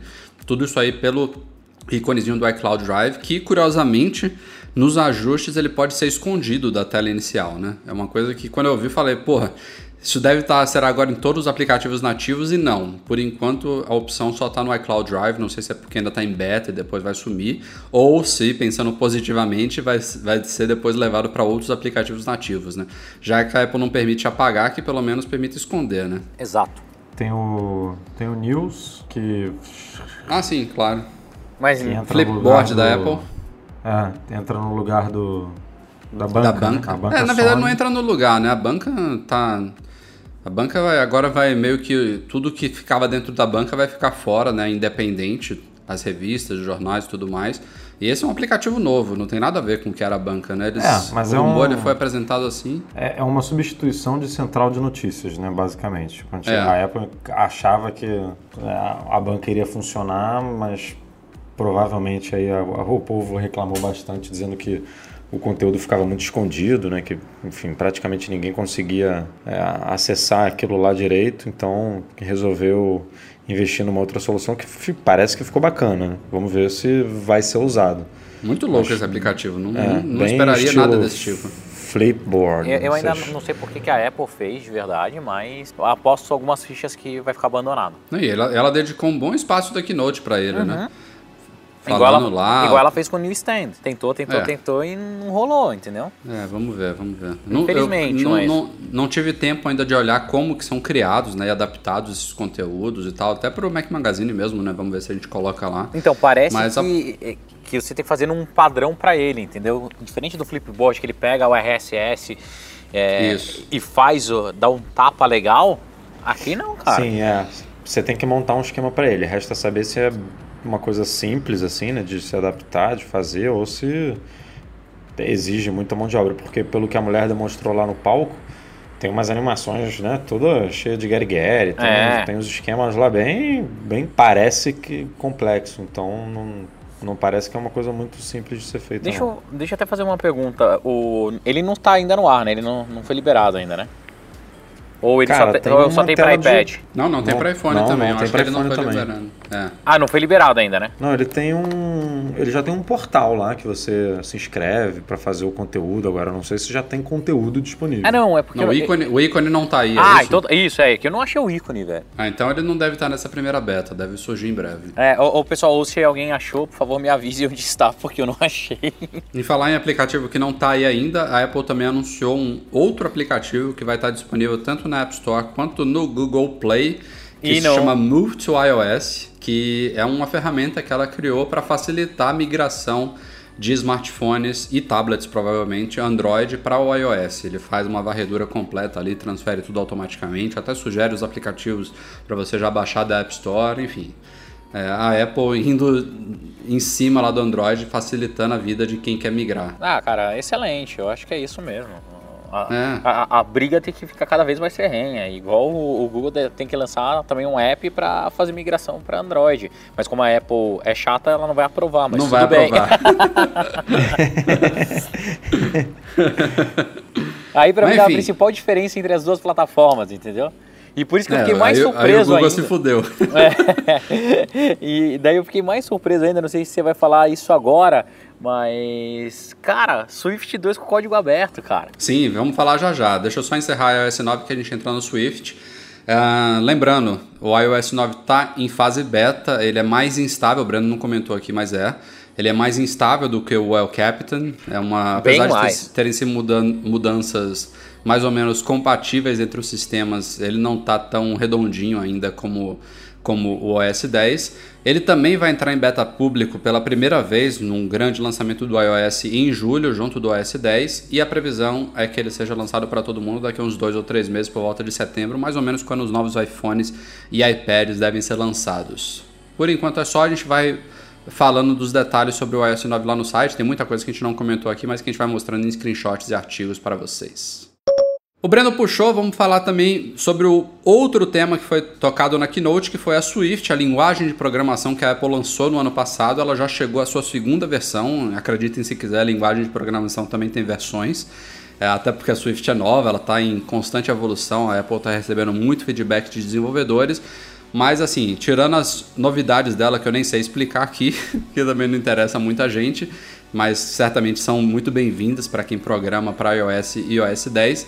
A grande novidade da Keynote foi que a Apple vai abrir o código da Swift, inclusive vai lançar o compilador para Linux já, então ela quer realmente que a Swift se torne um padrão da indústria, é, vai abrir é, o código, aí, vai oferecer ferramentas e tudo mais. Quem, quem sabe melhor aí do que eu explico o que, que isso realmente significa assim. Que que, vamos lá, qual é a diferença de ter uma linguagem fechada e uma linguagem de código aberto? Tipo, o que, que isso muda para pra gente no dia a dia? Pra linguagem em si. É, não, assim, não, não pra gente no dia a dia, mas pro futuro da linguagem, assim, o que que, que, que isso permite fazer que ela fechadinha lá para Apple não era possível antes? Tá, vamos lá. A primeira coisa é que a comunidade, através do código aberto, pode contribuir e evoluir cada vez mais rápido essa linguagem e ela pode ser adotada como padrão para novas plataformas. É, exemplo, o Swift agora com código aberto, é, lógico que tem algumas bibliotecas que ser exclusivas que é da Apple e a Apple não deve abrir para ninguém, mas o core da linguagem ele se torna público. Então você vai poder pegar, sabe aquela história de você pegar o Android e instalar numa geladeira? Você vai poder pegar o Swift e fazer uma aplicação para rodar uma geladeira. Você vai poder pegar o Swift e fazer é, rodar sistema operacional. Você pode usar ele como base para fazer o que você quiser hoje. Vai depender dos desenvolvedores agora alimentarem e desenvolverem cada vez mais essa plataforma. Então, ah, mas lembra, isso é diferente de iOS liberado para qualquer coisa, tá? É Swift. Tá? A, quando a gente fala de iOS, a interface gráfica, todos os foundations, tudo que a Apple fez. Isso ela não está abrindo. O que ela está abrindo é o padrão do Swift, ou do código, para ser usado em outras coisas. É, na minha cabeça é uma grande mudança da Apple, cara. A Apple, ela, se eu não me engano, ela jamais tinha feito isso. Ela se baseava em alguns códigos livres para fazer o software dela mas ela é, nunca o tinha. O WebKit, né, era aberto, mas Isso. eu não sei se é uma coisa não, da mas, Apple que a não, Apple não, criou. Não, não foi a Apple que, que, que criou. É, mas, cara, não? isso. Não, o WebKit parece que não. Ela falou que o FaceTime ia ser um padrão aberto, mas nunca abriu. Isso, né? mas nunca, nunca abriu. abriu. Pode ser que agora, por causa do, do Swift 2, Open Source, no futuro ela abra também. Então, tem muita coisa ela que eu abriu acho... o Research Kit, né, recentemente. Isso, eu acho que esse é o primeiro passo para a gente ver mudanças drásticas no, no desenvolvimento de software para Apple. Os próximos anos, na minha opinião, vão ser fantásticos por causa disso. Eu acho que ele fazendo a primeira introdução de código aberto dando mais flexibilidade para as pessoas, a gente vai ver sim APIs que a gente não via antes, igual para uso de NFC do, do device, para recursos mais baixo nível, ah, eu quero ter um maior controle sobre processamento gráfico ou quem sabe no futuro controle de câmera que hoje a gente tem através de, de algumas APIzinhas é, pode ficar cada vez mais poderoso. Eu, cara, eu achei muito legal, muito legal e principalmente por a, a fomentar essa essa comunidade que é louca por código. Eu lembro que na minha época lá no comecinho, o Rafa eu acho que deve lembrar disso. Lá no começo, quando fiz o Osho a primeira vez, o Steve, que virou Bill depois tal. Ah, naquela época, a gente era obrigado a assinar um NJ com a Apple, onde a gente não podia dividir as nossas dúvidas e postar nada sobre a linguagem nem em fórum. Você não tinha fórum de discussão de desenvolvimento. Era uma loucura. É verdade, você, é precisava ir só para. Agora não, cara. Olha o que os caras fizeram. O que os caras fizeram é criamos uma linguagem extremamente poderosa, rápida e eficaz. É da galera. Vamos, galera, me ajuda a desenvolver isso mais rápido, que essa vai ser a linguagem do mobile para o futuro. A gente está falando que os próximos 5, 6, 7, 10 anos podem ser essa linguagem, então só depende de vocês agora. A base a gente já fez, agora colaborem. E, cara, vai ser fantástico, vai ter muito conteúdo, muito conteúdo. Acho que a gente vai ver mais aplicativo feito, cada vez mais rápido, com uma migração e um suporte mais eficaz para todos eles. É, tem tem desenvolvedores extremamente competentes por aí, então vai ter muita biblioteca aberta, é, os GitHubs da vida é, vão bombar de coisa, cara. Tô, tô bem feliz, bem feliz. Até porque a, a, a proposta da linguagem como um todo, a, a estrutura dela já tinha deixado muito desenvolvedor de olho cheio de lágrima, até de emoção, né? Do, do, tanto que coisa que ela corrige, que ela resolve de reclamações sobre Objective-C e tudo mais. Parece ser uma linguagem muito mais simples, muito mais natural e agora está na mão de todo mundo. É isso aí. O futuro promete. E talvez a grande surpresa em termos de sistemas operacionais na Keynote foi o anúncio, né? Não vou falar lançamento ainda. Anúncio do WatchOS 2. O Apple Watch acabou de chegar ao mercado, né? A Apple Daqui a pouco a gente vai falar da primeira expansão internacional que foi anunciada para ele. É, o pessoal está começando a brincar com ele agora. Saiu só um update ainda do sistema operacional, um update de correções de bugs, e a Apple já anunciou a segunda versão do WatchOS. Já está mudando o nome dele, inclusive. É, era Watch com letra maiúscula, espaço OS. Agora ela juntou o WatchOS junto e deixou o Watch com letra minúscula. Então, um novo padrão aí da Apple de nomenclatura. Mas eu achei interessante, eu comentei com o Edu também, porque já ela resolveu um problema que ela teria no futuro, que seria essa questão do cronograma de lançamento de sistemas operacionais, que ficaria bem quebrado se ela deixasse para só mexer no Watch daqui a alguns meses ou até no ano que vem, enfim. Ela já está resolvendo aí essa questão. Eu acho que é, o WatchOS 1.0 já estava mais ou menos pronto há muitos meses. A Apple deve ter congelado o desenvolvimento dele num determinado ponto e polido até o lançamento do relógio. E já estava trabalhando duro em paralelo na versão 2. Né? Tanto é que tem alguns recursos que já tinham sido anunciados como versão, versão 1, principalmente duas faces lá do relógio, que é o time-lapse e fotos, que foram tirados da versão 1, porque provavelmente não estavam muito bons e já estão agora na versão 2. A Apple também já está resolvendo aquela questão de segurança que a gente tinha comentado em alguns podcasts, que é o bloqueio de ativação, que vai chegar também ao Apple Watch com essa versão nova do sistema operacional. Então você vai precisar do login da senha do iCloud para formatar o, o, o, relógio em caso de perda ou roubo. Muito bem-vindo. É, tem mais um ainda. É, um, um, uma face lá do relógio também nova, agora me esqueci quais são. Tem uma que você escolhe suas fotos tem outra que é de time-lapse, que a Apple foi em alguns lugares do mundo e fez uma coleção de time-lapse lá com 24 horas que vai evoluindo ao decorrer do dia. E tem mais uma, você, você, lembra qual foram Não, as tem, três? Eu acho que tem, uma, eu acho que tem das favoritas, das suas fotos favoritas. ah, tem uma randômica, né? E Isso. tem uma foto fixa que você coloca. Você coloca Isso, a sua foto, é. bem lembrado. Outra novidade do WatchOS 2 é um modo noturno, então para quem deixa ele carregando durante a noite do lado da cama, você vai poder botar ele na horizontal com os botões para cima e aí ele vai ter um modo lá de funcionamento na horizontal com um reloginho lá, e você vai poder definir despertador e usar a coroa e o botão para fazer snooze ou para desligar lá o é, ligar o modo soneca ou desligar o despertador. Uh, que mais? Ah, sim, a Apple tá meio que quebrando finalmente. Finalmente não, né? Também já tô. Esse finalmente é sempre polêmico, né? O negócio mal chegou, já tô falando finalmente, mas a Apple tá quebrando a ligação do Watch com o iPhone, então agora a gente vai ter um SDK completo para aplicativos nativos e jogos rodarem no Watch sem um iPhone por perto. Ele vai usar o Wi-Fi da, da, de onde você está para puxar dados, enfim muito menos dependência do iPhone e, e também aí, muito mais possibilidades para desenvolvedores, aí, né? Diga, Pegando esse ponto que você falou, o que, que vocês acham que vai acontecer? Vocês acham que os aplicativos vão ficar mais rápidos e, por outro lado, a gente vai perder um pouco de bateria do relógio? Ou a velocidade, vocês acham que não vai influenciar muito? Tipo, o processo hoje que é feito no iPhone vai demorar mais ou menos, é, demora mais ou menos o mesmo tempo do processo realizado no Watch? Eu acho que ele vai ficar mais rápido, é, e a gente vai ter o mesmo consumo de bateria. Mesmo consumo? Mesmo consumo, porque mesmo hoje você precisa, ah, para ah, ele fazer esse processamento, ele consome pra caramba, que ele precisa estar conectado no telefone, consumir as informações dele e exibir na tela. Na, agora, no futuro não, no futuro ele vai fazer lá. Então acho que a gente pode ter uma autonomia de bateria até melhor.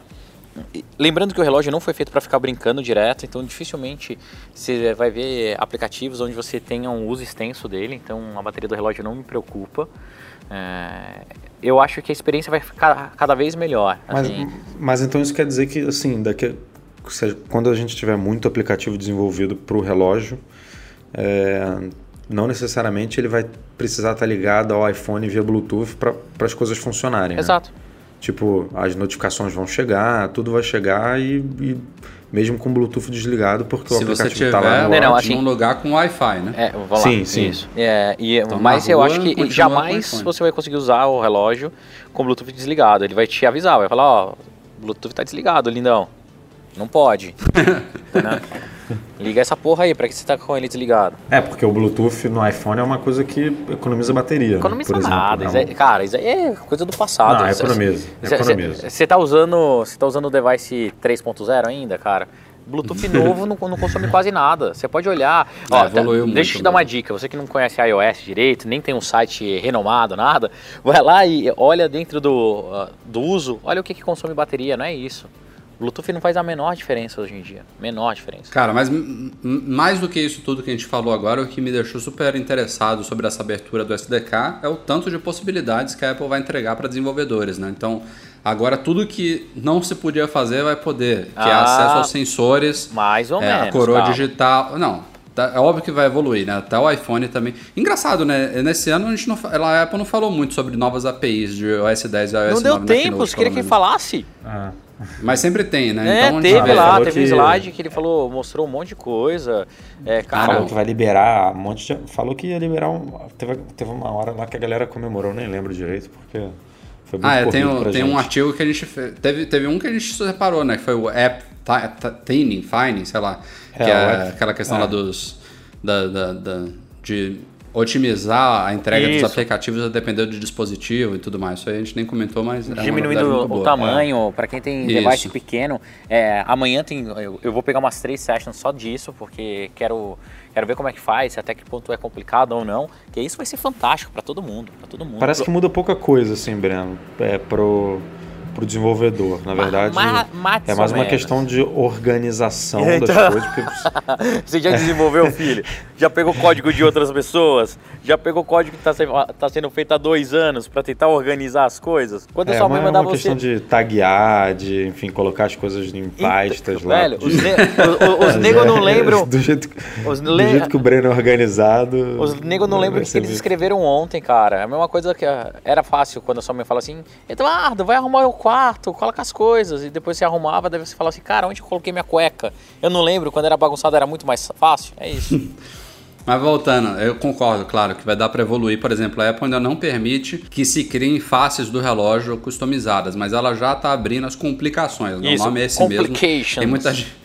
É, o é, pessoal. A galera, a galera fica relatando que a gente errou, mas o nome é esse mesmo. Essa coisa estranha, complications, que a tradução em português é de fato complicações, que são essas informações que ficam em volta do relógio, né? E que é esse nome mesmo. Tinha... Ó, abrindo é. aqui o app do relógio em português, e está escrito complicações. Complicações, é isso mesmo. É isso mesmo. Não, não é, não é uma coisa que a Apple criou. No, as complicações existem em relógios analógicos e tudo mais. É uma coisa que existe desde sempre. Mas, é, enfim, a, os desenvolvedores vão poder adicionar complicações ali. Então, por exemplo, eles deram o exemplo da Volkswagen lá, que você vai poder colocar informações sobre o carro. É, claro que não iam colocar da Tesla, né? É, claro, né? É, mas já é um avanço, né? Não, não dá ainda para criar nem, nem sei se a Apple vai abrir de fato, né? As faces do relógio futuramente. Eu acho que vai, cara. É questão de tempo. Eu acho que, que mais novidades do WatchOS 2 vocês lembram? Agora aí? você pode adicionar contatos diretamente ali pelo botãozinho. Isso. É. é que também é uma. E, e, criar grupos, né? Você tem várias uhum. telas, assim. Ah, amigos, trabalho, ah, né? família. Né? No, no desenho agora você pode mandar desenhos coloridos, não, não precisa ser só é. de uma cor. É. é. Tem o Time Travel, né? Que é o, tem o Time Travel. Você roda que, ali cara, a coroa digital. Parece e... ser babaca, mas é muito bom, você consegue ver o resumo do seu dia, que ele vai atualizando ali, igual eu deixo no, naquele centro meus compromissos, ele atualiza tudo, é bem legal. Acaba se tornando isso, útil. Isso, isso meio que já funcionava em alguns, algumas faces, né? Por exemplo, aquela do Sol, da Lua, sei lá. Isso. Se você se avançava, ele já, ele já mostrava como é que era a evolução. Agora isso funciona meio que para todo o relógio ali. Ele vai avançar na hora, vai avançando os compromissos e tudo mais. Até a bateria, né? Ele avança. Ah, é, mais ou menos. Mas é. outra coisa que eu achei legal é o fato de você conseguir responder agora as coisas. É, então fica liberado também é, para né? desenvolvedores. Né? Então você vai conseguir responder e-mail, WhatsApp, Facebook Messenger, uhum. o que quiser depois no futuro. E mesmo você sendo o meu Power Rangers no meio da rua, é rápido, funciona bem. Cara, é isso. Eu, eu... Mas, cara, é isso que o, o Breno, você falou aí mais ou menos de acesso às APIs. Mas, pô, o, agora vocês vão ter, vocês que eu digo desenvolvedores, e o Breno é desenvolvedor, tem, vai ter acesso ao, ao Tepic Engine, a, a coroa digital, acelerômetro, ao monitor de batimento cardíaco, cardíaco. Uhum. É, alto-falante, microfone, porra, é uma é. puta Não, diferença, cara, é coisa é pra caramba. Assim, vamos lá. É coisa pra caramba, só que... Antigamente, se, se você, se você, sei lá, você vai correr com o aplicativo do Nike, Nike Plus você não tinha acesso ao seu batimento cardíaco. Tipo, meio ridículo, né? Ah, sim. Agora isso vai ser possível, tipo... Não, cara, é o primeiro passo pra gente ver coisas fantásticas. Coisas fantásticas, de verdade. É, quando a gente fala assim, ah, agora pode usar o gravador de voz. Cara, gravador de voz dá para você fazer um milhão de coisas com gravador, com gravador de voz. É, acelerômetro, idem. A gente está vendo a mesma coisa que aconteceu no iOS 3, quando a Apple liberou acesso a um monte de sensor do iPhone, uhum. que não podia. A gente está vendo isso no relógio. Então, a evolução vai ser legal. É, não tenho dúvida nenhuma que ano que vem a gente tá, vai ver um keynote com vários apps fodásticos de Watch que revolucionaram o mercado ou que fizeram um boom é, animal ano, na mídia. Ano que vem a, a WWDC vai, vai, ser do Watch, né? Eu, eu, não tenho dúvida disso. Não tenho dúvida disso. Ou da Apple TV, a Apple, sei lá. A né? Apple aprendeu com o iPhone, com a App Store, depois evoluiu com o iPad, agora ela vai repetir a fórmula de sucesso com o relógio. Ela sabe o que, que ela tem que fazer, o que, que ela tem que entregar para os desenvolvedores e ela enxerga a importância dos aplicativos para a plataforma. Então é só questão de tempo mesmo. É. Ó, e até fazendo aqui um, só um, um abrindo parênteses, tá? É, quem acompanhou o Keynote, tudo, viu lá que num dos momentos daquele filmezinho, tá, falava dos aplicativos, que mostrou um pouquinho o Instagram, tudo, tinha um menino que parecia o, aquele, o gordinho do Lost, sabe? Um barmudo, que fez uhum, aquela uhum. introdução uhum. da, do iPad para as crianças com deficiência auditiva e elas sentiam a música. É, cara, todo mundo tem que ter muito orgulho dele, ele é brasileiro, de Jundiaí. É, eu, eu, é. eu eu tive a impressão de que ele era brasileiro pelo, pelo inglês dele. Cara, tive, sei lá, eu tive essa sensação. O cara é brazuca, tá aqui, eu bati o papo com ele, chama Rafael Augusto Silva. Saiu de uma oh. turma. Ah, Rafael botando pra fuder. Né? é, ele saiu de uma turma do BPID lá de Campinas. O BPID é, que é aquele curso né, que a Apple dá em parceria com algumas escolas, que a gente já falou várias vezes uh, aí no Mac Magazine. Meu, o moleque conseguiu keynote do maior evento de tecnologia do planeta, ficou mais tempo na tela do que Instagram, do que tudo, e está fazendo um negócio para milhares de pessoas. Então, todo mundo consegue, cara. E ele não sabe a prog... e, ele não programou para iOS e aprendeu tem dois anos, entendeu? E tá lá, então só depende da gente. E Rafa, falei com ele e ele topa participar do podcast com a gente, para contar como foi Opa, essa que maravilha, show de bola. Tá Aproveitando o ensejo também, já que você puxou esse assunto, também parabenizar. É, tivemos mais um representante brasileiro marcando presença na WWDC, que foi o vencedor do Apple Design Award, lá da, da categoria de estudantes ganhadores, o pessoal da Byte Brushers brasileira, que criou o joguinho Jump O. Que é Eles muito foram bom. um dos dois ganhador, ganhadores, é o Gabriel Matias e o Vitor Jimenez, é o sobrenome dele.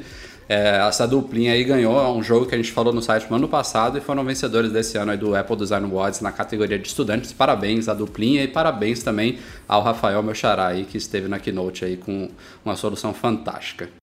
E chegamos ao One More Thing da Keynote, sim, o Tim Cook usou a famosa fala do Steve Jobs aí mais uma vez, não foi a primeira, né, se eu não me falha a memória, mas ele não usa sempre e o One More Thing, quando a gente achou que a Keynote estava acabando no WatchOS 2, foi o Apple Music. O primeiro que... One More Thing dele foi o Watch, não foi? Foi. Eu acho que foi, é. Foi. Bem lembrado. É, caiu Bom, bem, né? caiu. é, era um rumor que já estava certo, né? Vinha de muito tempo, de muitos veículos. Já estava. Era certo que a gente teria o lançamento desse serviço na Keynote. É, a quem acha que não tem nada a ver com o evento de desenvolvedores, eu acho que tem muito mais a ver com a pressa que a Apple tinha realmente para lançar isso logo. Ela aproveitou o momento, era realmente a hora. É, é, um produto, um serviço que vem da aquisição da Beats, né? A gente sabe, já está em desenvolvimento aí há um bom tempo. E é a entrada da Apple no serviço de streaming de, music, de música, né? Você paga uma mensalidade, no caso do Apple Music são 9,99 dólares por mês. É, achei muito bacana que a Apple vai lançar ele já no final desse mês, dia 30 de junho, junto com o iOS 8.4, que está em teste, saiu inclusive hoje uma nova versão beta, vai ter também update do iTunes no Mac e no Windows com suporte ao Apple Music. Futuramente ele chega também à Apple TV e vai ter também até um aplicativo para Android também que já tinha no caso do Beats Music. Uh, tem um plano familiar de R$14,99 para até seis pessoas, cada uma com contas independentes, podem ouvir simultaneamente. Isso aí foi uma tacada de mestre que deixa o produto talvez o mais barato de todos, se você considerar é, o preço dividido por seis pessoas diferentes. E vai chegar a mais de 100 países simultaneamente no dia 30 de junho, inclusive Brasil. O Mac Magazine já confirmou com a Apple, o Brasil está no bolo. É, enfim, é um serviço que a Apple separou em três pilares, digamos assim. Um, um pilar é é, são as novidades, né? todo o conteúdo de novos lançamentos, de novas faixas, novos álbuns. Tem uma área que é a área para você, for you, que é toda é, adaptado aos seus gostos de estilo musical, de bandas, de artistas. E aí a Apple fala que tem, o, tem, tem tanto a combinação de algoritmos inteligentes quanto uma curadoria de especialistas, né, de pessoas mesmo que estão ali definindo e sugerindo coisas interessantes para o usuário. E o terceiro pilar é o chamado Beats One, que é uma estação de rádio global 24 horas, 365 dias por ano, que vai ser liderada pelo DJ Zane Lowe, que veio, foi contratado pela Apple recentemente lá da BBC, com mais o, outros dois DJs. O, o Zane Lowe fica em Los Angeles, vai ter um DJ em Nova York e outro que é uma mulher em? Londres. Não era na é, Austrália? Londres. Ah, não, não, em Londres. É, esses três eles vão ficar aí é, cuidando dessa rádio. É uma estação de verdade, não é aquelas rádios online que são playlists que ficam tocando sozinho. São, é uma, uma estação mesmo de verdade, claro, em inglês, mas uma estação 24 horas que a Apple, a Apple promete o melhor da música, não só músicas, mas também entrevistas, novidades e tudo mais. Tende a ser realmente muito bacana. enfim, acervo, vamos falar um pouquinho de acervo. É, não é o acervo completo da iTunes Store, são mais de 30 milhões de músicas, é um acervo gigantesco, mas não é toda a iTunes Store, então a loja continua válida, tanto para quem quer comprar música quanto para ter acesso a conteúdos que não, não estarão inicialmente no Apple Music, o que inclui os Beatles, estão fora do Apple Music, ao menos nesse começo. E também, é, em correspondência com concorrentes, ele vai suportar o modo offline, então você vai poder baixar músicas e álbuns para escutar offline quando você não tiver conexão. Falei pra caramba, fale um pouquinho agora aí sobre o Apple Music. Posso falar sobre a apresentação dele, que tava lá? Uhum, por favor. Então, cara, eu achei bizarro. assim, foi bizarro, bizarro, bizarro, bizarro, bizarro. Primeiro entrou é, o Ivy, é Ivy, né? O executivo. O da, é, Jimmy Iovine. Né? É, Jimmy Iovine lá. Cara, tava muito mal preparado, nervoso pra caramba. É, olhou pro slide algumas vezes, ele, ele não conseguia. A voz dele tava meio trêmula, então não tava tão legal. Assim, foi, foi meio estranho. Depois eles foram chamando mais gente, mais gente, mais gente. É, aquelas apresentações, aqueles playbacks foram horríveis, cara horríveis, assim, é, totalmente desnecessário aquelas apresentações. É, para mim, te, teria que ser o ponto alto do evento, mas você via assim todo mundo olhando com uma cara tipo, que porra é essa, velho? Pra que isso, entendeu? Né, não, não precisava. Eu, acho que se tivesse mostrado só o aplicativo em si, falado de tudo, teria sido mais legal e poderia encerrar com um showzinho. Mas, cara, ficou meio estranho isso. E falando do serviço, eu acho o serviço legal. Ok, vamos ver. É, espero que não. Eu acho que eles tentaram enfiar muita coisa no, num app só. Colocaram música, vídeo, rede social, Ping, é, o Ping 2. Ah, é, tem o Connect, é, esqueci de falar do Tem Connect. o Ping 2 a missão. Cara, eu fico com um certo, é, eu, certo eu receio. Um, eu achei um ecossistema meio confuso. E se é confuso pra gente, né, que lida com tecnologia todo dia, que, porra, escreve sobre isso, que vive isso o dia inteiro, imagina para usuários comuns, né, que abrirem o App Music ali e e vai se deparar com isso tudo. Fala, porra, aqui eu tenho serviço de streaming, aqui eu tenho uma rede social, aqui eu tenho uma estação de rádio, aqui eu tenho as músicas que eu tenho armazenadas no meu telefone, é, que aí tem aquela confusão do iTunes Match com o, com o Apple Music, que ambos é, mandam é, mandam músicas para nuvem, enfim, é, é, sei lá, tá, tá tudo muito confuso ainda. Eu acho que é, é, a própria apresentação refletiu um pouco isso, né? Que o Breno falou, tipo, cinco pessoas, seis pessoas apresentando para explicar o, o que, que é o Apple Music e acabou que no final não explicaram direito, porque tem muita coisa ali acontecendo dentro de um app, confuso. Não, pelo menos eles não mantiveram o iTunes Radio, né? É uma estação dentro do Apple Music. Pelo menos essa confusão eles tiraram, mas eu concordo. É muita coisa porque existem realmente inúmeras formas de você interagir e consumir música. O Connect que eu não falei é uma, é como o Breno brincou, é o retorno da Ping, mas eu acho que a Apple deve corrigir tudo que ela achou de errado na rede social musical dela que existiu há alguns anos. Ah, mas vai ser um ambiente onde artistas e bandas podem interagir com os fãs, então vão poder postar vídeos, fotos, comentários, músicas novas, lançar pela, por essa rede social. Mas é, realmente tende a ser talvez a parte que as pessoas menos vão usar, digamos assim, né? Porque todo mundo quer ouvir música, né? Quer dar o play ali, joga o iPhone no bolso ou roda pelo Apple Watch mesmo, coloca o fone de ouvido e vai curtir aquilo ali. É, cara, Mas... eu achei bem estranho. Eu achei bem. É, É. Para mim, a, a melhor parte de- dessa, desse anúncio em específico foi a coisa do, do como a Apple resolveu o problema do plano familiar, porque ficou bacana mesmo a solução deles, né? De 5 dólares a mais, você pode ter até seis pessoas, cada um com a sua biblioteca, cada um com, a- com as suas recomendações, cada um com, enfim, com o seu ambiente ali de, de música. Porque tem isso, né? Quem tem serviço de streaming e divide em casa, ah, a Netflix, por exemplo, que você, se você não criar a sua conta, a conta da sua esposa, a conta da tua filha, fica tudo ali misturado e aí as recomendações ficam meio malucas, né? Porque você, É. sei lá, você, tá, você, você vê um filme, o, o pai gosta de um filme de ação, mas vai, vai ser recomendado desenho animado, eh, galinha pintadinha por causa do, do filho. Então, é, você separando isso fica, fica bacana. E por 5 dólares a mais vale muito a pena, né? É, a, a gente confirmou que vai, vai chegar ao Brasil no final do mês, só que a Apple ainda não divulgou qual vai ser o preço. O meu palpite é que vai ser os mesmos 10 dólares e cobrado em dólar. também acho. Eu acho que é dólar É. sempre.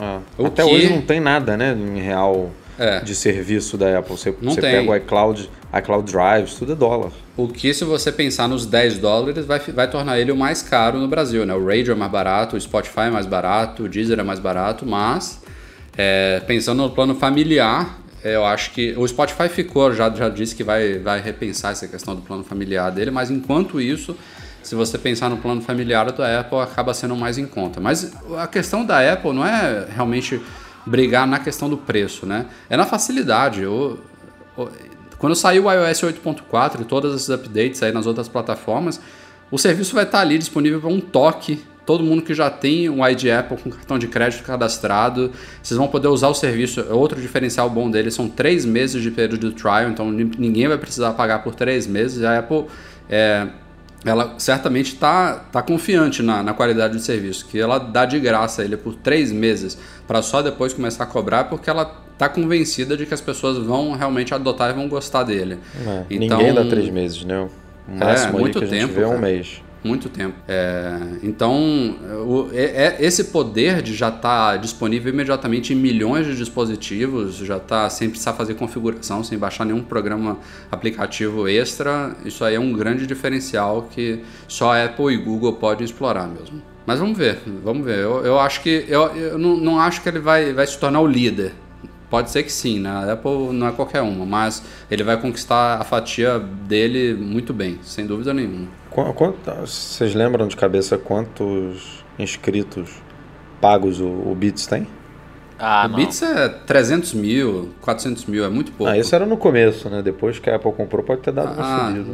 não- é, mas não, não subiu tanto assim não, Edu. Todo mundo tava Mas o esperando Beats, mesmo. o Beats vivia esse mesmo problema dos outros, né? Que precisa ser baixado, precisa ser É. instalado. É, O líder é o Spotify, que tem, se eu não me engano, se- 60 milhões de usuários, só que são 15 milhões pagos. E pintou aí a informação de que a Apple tem, o tem a meta de alcançar 100 milhões de assinantes do Apple Music. Ah, Se Cara, foi 15 isso, milhões, 15 milhões eu acho que a Apple atinge muito rápido. Eu também acho que 15 milhões é uma, uma meta fácil. 100 milhões eu não diria. Eu acho que é fácil pra ela de qualquer um dos jeitos. Ela detém a cadeia, né? É, É, é aquele negócio, se ela quiser começar a sacanear, ela tira os outros apps do ar. É, é- não, é- isso aí... não, cara, aí- ela aí pode, é, é concorrência desleal, eu sei, mas, cara, ela pode se ela Ah, quiser. ela vai cair. é. Não, não, é Vai cair lá nos órgãos regulamentadores, vai dar merda que ela não- certamente não precisa, né? Se- Não. Se, o serviço é bom, ele vai, vai, vai fazer sucesso. Bom, a gente passou pelos temas da Keynote, mas na semana passada, falando rapidamente aqui, a Apple anunciou uma das coisas que não coube na Keynote, que foi a primeira expansão internacional do Apple Watch, que era muito aguardada, porque a gente precisava da primeira para chegar ao Brasil, a gente sabia que a gente não estaria na primeira, de fato não estamos, mas tem um país ali no, no- no primeiro que interessa bastante ao, ao Brasil, que é o México. Ele está na primeira leva e historicamente tudo que chega no México logo depois chega no Brasil. Então pode ser que estejamos na segunda leva, se não for na segunda, talvez na terceira. A gente ainda mantém a informação que a gente divulgou, já tem, sei lá, uns dois meses lá no site, que o Apple Watch chegará ao Brasil até o final de julho. É, Essa primeira leva é no dia 26 de junho, se não me falha a memória. Eu acho que é isso, 26 de junho. A gente tinha falado chegar. né, que ia ser no- na última possibilidade ali de É. junho. Acertamos. São, são sete países novos, é, não me lembro agora todos de qual, o Edu vai procurando enquanto eu falo. Mas além dos países que vão receber extras dessa vez, a Apple também anunciou que finalmente o Apple Watch vai poder ser comprado nas lojas físicas dela, em todos os países que ele já está disponível. Não todos os modelos, ela citou especificamente o modelo de aço inoxidável em preto espacial, que é o que está mais difícil de, de produzir, de entregar. Ele falou que ela falou que esse especificamente não vai estar nas lojas ainda, mas no geral os outros modelos já vão começar a ser encontrados nas lojas, junto com todas as pulseiras que também já estão aparecendo por lá. Enfim, tá começando a ficar um pouco melhor, mais fácil de encontrar ele, mas ainda vão algumas semaninhas pela frente aí. Edu, você pegou a lista dos países? Sempre, né? Itália, México, Singapura, Coreia do Sul, Espanha, Suíça e Taiwan. É isso aí. É, começo, vamos, vamos acompanhando, nada de muito especial além disso, né? O estoque ainda tá uma bosta. Outro assunto também, antes da gente entrar na leitura de e-mails, a Apple anunciou também há uma ou duas semanas, acho que foi logo no dia que a gente gravou o, o penúltimo podcast, na, na, verdade já tinha sido gravado, ela anunciou um recall, é, pela primeira vez ela chama de recall, porque ela sempre usa aquele programa de substituição e tudo mais, mas dessa vez foi recall mesmo, uma coisa mais grave, do alto-falante Beats Pill XL, né, é, extra large, digamos assim, XL que foi um dos produtos que já tinham sido lançados pela Beats antes da aquisição da Apple. É um alto-falante em formato de pílula, é, seguindo o nome dele, uma pílula grande, tem várias cores disponíveis e tudo mais.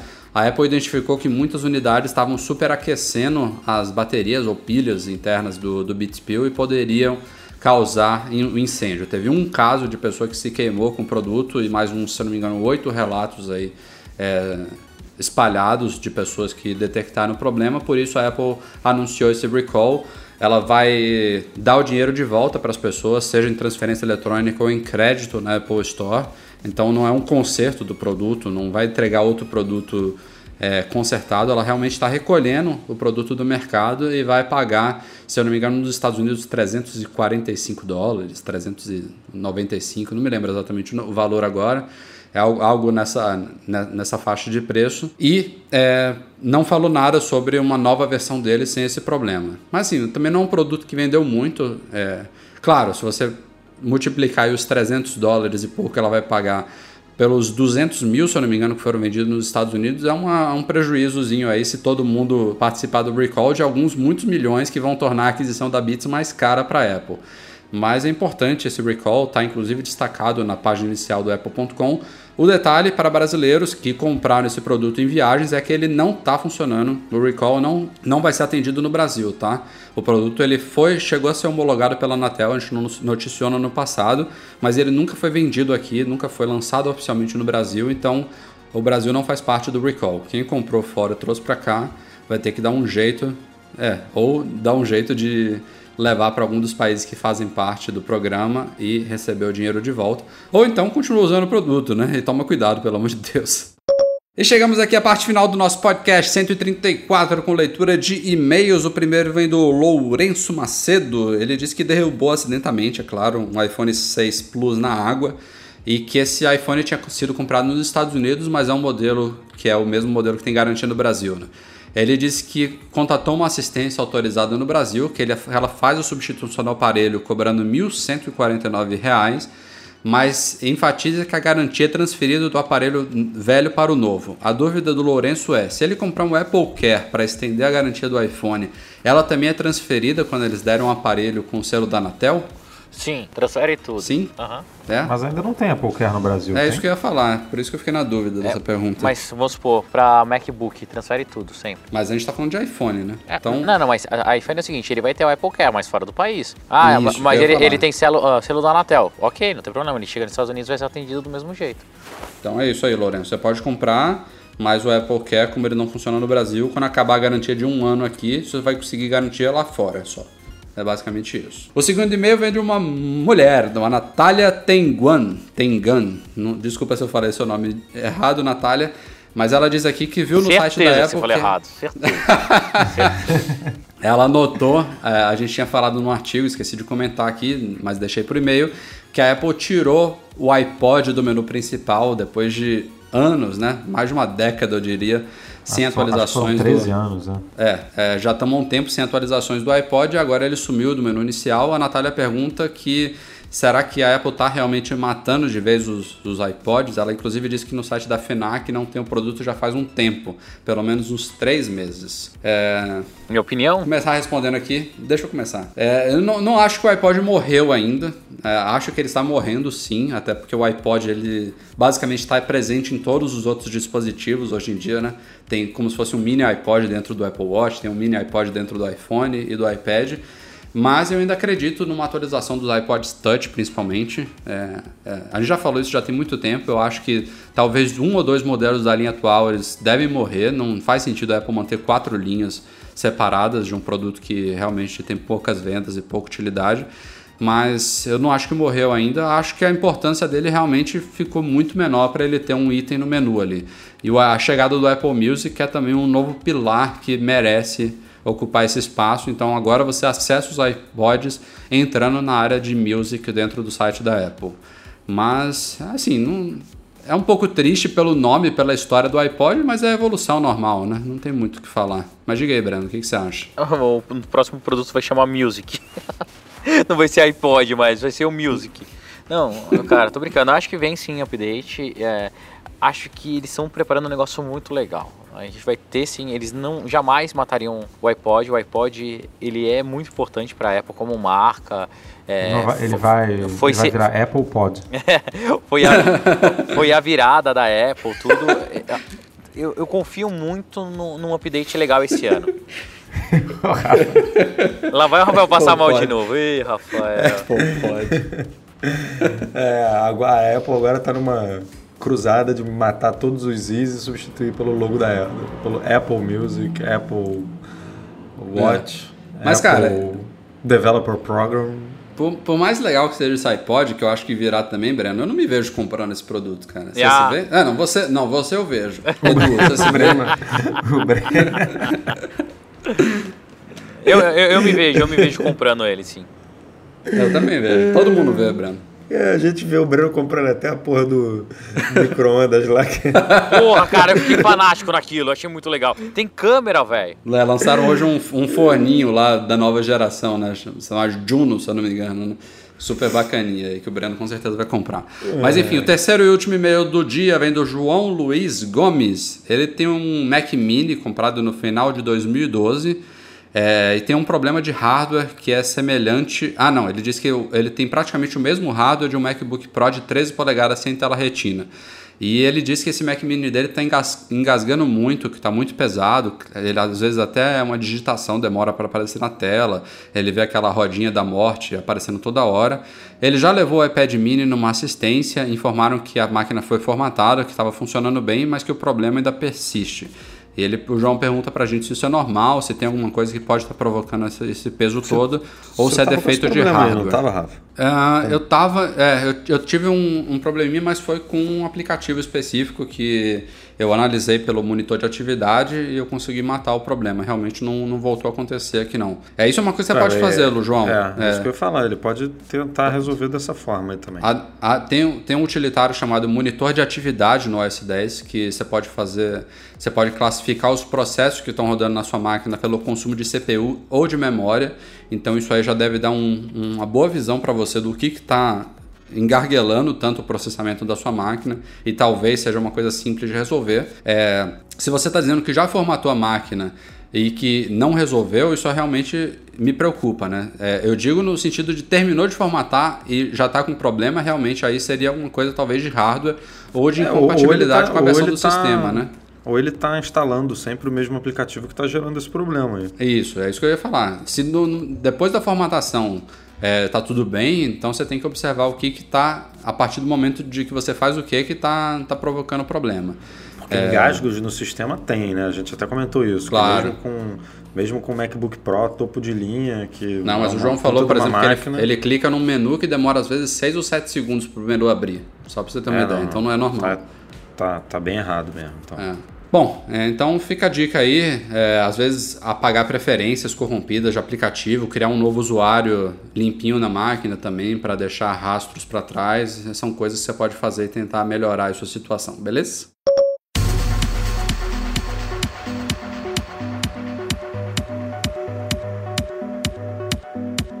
Bom, galera, este foi o Mac Magazine no ar número 134 especial da WWDC 2015. Obrigado, Breno. Obrigado, Edu. Até a próxima. Valeu, galera. Espero que vocês tenham gostado. Eu curti pra caramba o evento, então espero estar presente ano que vem de novo para minha nona WWDC. Quero ver se eu até ó, quando eu completar 10 anos de WWDC daí eu paro, porque já vou essa ficando foi, se eu não me velho. engano, a 26 cara, você acredita? O que, que foi? Se eu não me engano, essa é a 26 WWDC que a Apple faz. Sério? Olha que legal, cara. É, então, já tem muito tempo. é, é, eu tô É muito, muito, muita coisa. Né? Cara, tô super feliz de poder participar, de ter essa oportunidade, conseguir levar um pouquinho para vocês. Então, valeu e até o próximo podcast que se tudo der certo eu faço da minha casa. É isso aí. Vamos ver se pintam mais novidades aí, como o Breno falou, de Apple TV, de algumas outras coisas que ficaram ainda pendentes aí. Vamos torcer e vamos que vamos. Começar agradecendo, como sempre, aqui os nossos patrões que apoiam o Mac Magazine lá no Patreon, em especial os dois patrões ouro do Mac Magazine, Alan Schmidt e Breno Mazzi. Aê, obrigado! E para ficar registrado, isso aqui sim é um podcast. e a edição do nosso querido Eduardo Garcia, como sempre, mandando muito bem aqui. Obrigado a você pela audiência e até a próxima. Tchau, tchau.